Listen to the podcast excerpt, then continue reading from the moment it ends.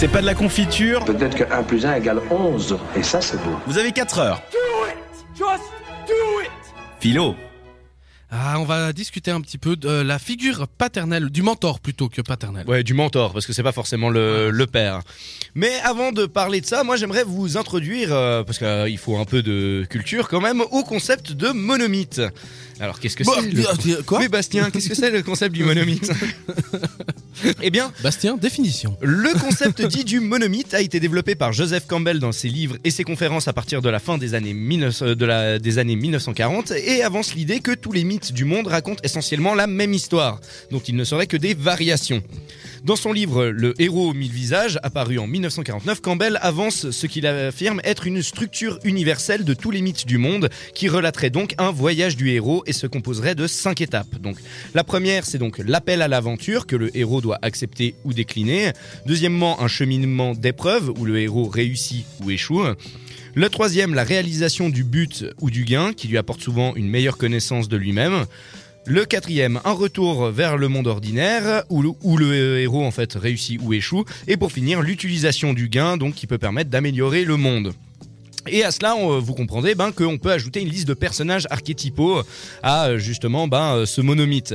Donc euh, il y a bien évidemment le héros, l'antagoniste et le sujet d'aujourd'hui, donc le mentor. Et ce mentor, il a ben, des rôles qui sont assez multiples. Mais il y en a un principal que j'aimerais bien relever, c'est euh, le fait que le mentor, c'est une source d'apprentissage en fait et de sagesse pour le, pour le héros. C'est souvent lui d'ailleurs qui va euh, lui donner euh, cette quête, l'appel à l'aventure. Typiquement, si on passe... euh, ben, euh, le Hobbit par exemple, Oui. ben c'est Gandalf qui est le mentor qui vient chercher justement Ouais. Bilbo pour lui dire ben va à l'aventure ce genre de choses et c'est toujours lui qui a le, le sage, le guide comme euh, comme ceci. Donc ça c'est un des premiers rôles du, du mentor, tout comme Doc dans dans Retour vers le futur.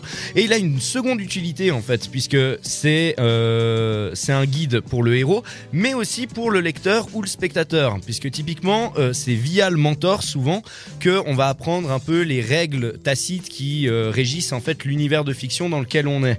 Ce qui veut dire bah euh, Notamment les paradoxes euh, qui sont expliqués par le doc. par, le doc directement et puis voilà c'est grâce à lui qu'on apprend que euh, bah, on peut voyager dans le temps qu'il y a machin etc et, et du coup ben euh, tout, euh, tous les enjeux en fait directement du film et des, des problématiques sont expliqués par le mentor donc le mentor a un rôle très important Effectivement, c'est vrai qu'il a une place euh, très forte. Et je pense, au-delà de ça, je pense que le mentor permet aussi aux gens de s'identifier à celui qui apprend.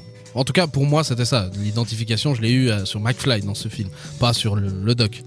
Je Ouais. sais pas pour toi. ouais c'est ça il a un peu cette figure de prof ouais Voilà, c'est ça. Et donc, du coup, c'est effectivement ce qui, ce qui permet de se faire. D'ailleurs, comme dans, par exemple, Logan, pour citer un film qui est sorti dernièrement.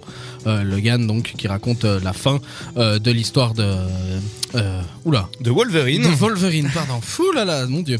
De Wolverine, euh, la fin, et puis surtout euh, ben, la petite qui est comme lui.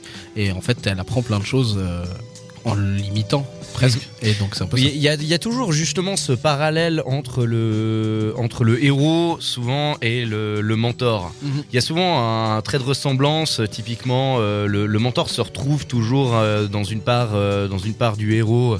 Euh, bah, typiquement euh, entre McFly, euh, entre McFly et puis euh, Doc, ils ont un peu, euh, un peu cette relation, euh, même père-fils, même si McFly a son père, mais son père est un total loser, euh, etc.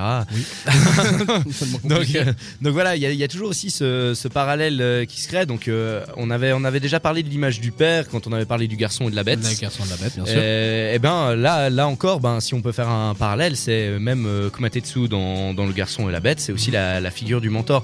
Donc il y a, y a aussi un peu cet aspect familial, un peu. Euh, après, euh, c'est un peu le tir, euh, le tir larme qui, qui sert la, la mort du mentor. Ça, on y a eu le droit. Hein.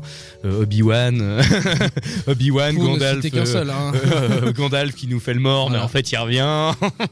ce genre de. Bah, ce pareil genre- pour le doc. Hein. Pareil. le doc Pareil. qui meurt, mais en fait non. Mais euh, voilà, ouais, il y a, il y a Ouais. un peu cette utilisation des, des studios hollywoodiens aussi euh, du mentor. euh, on le fait crever et puis c'est un, petit crève-cœur, tu vois. Ouais, bien sûr. On le fait crever, mais vous le savez pas, en fait, il va revenir. Mais il est de retour. Bon, on attend toujours le retour de B1. Ah, attends, hein. On sait jamais. je te rappelle que ça va jusqu'à 12. Hein. C'est pas faux. Voilà, bah écoutez, j'espère qu'on vous a appris un peu sur, euh, qu'on vous en a appris un peu sur euh, les dessous, les, les dessous des scénarios avec euh, cette. Ouais, c'est euh, un peu ça. ouais. c'est un peu ça, ouais. Les, les- les différentes ficelles euh, du scénariste et demi. Exactement. Merci beaucoup, Bastien, pour euh, cet approfondissement du, euh, de la figure du mentor. Réagis sur les réseaux sociaux grâce au hashtag CPDLC.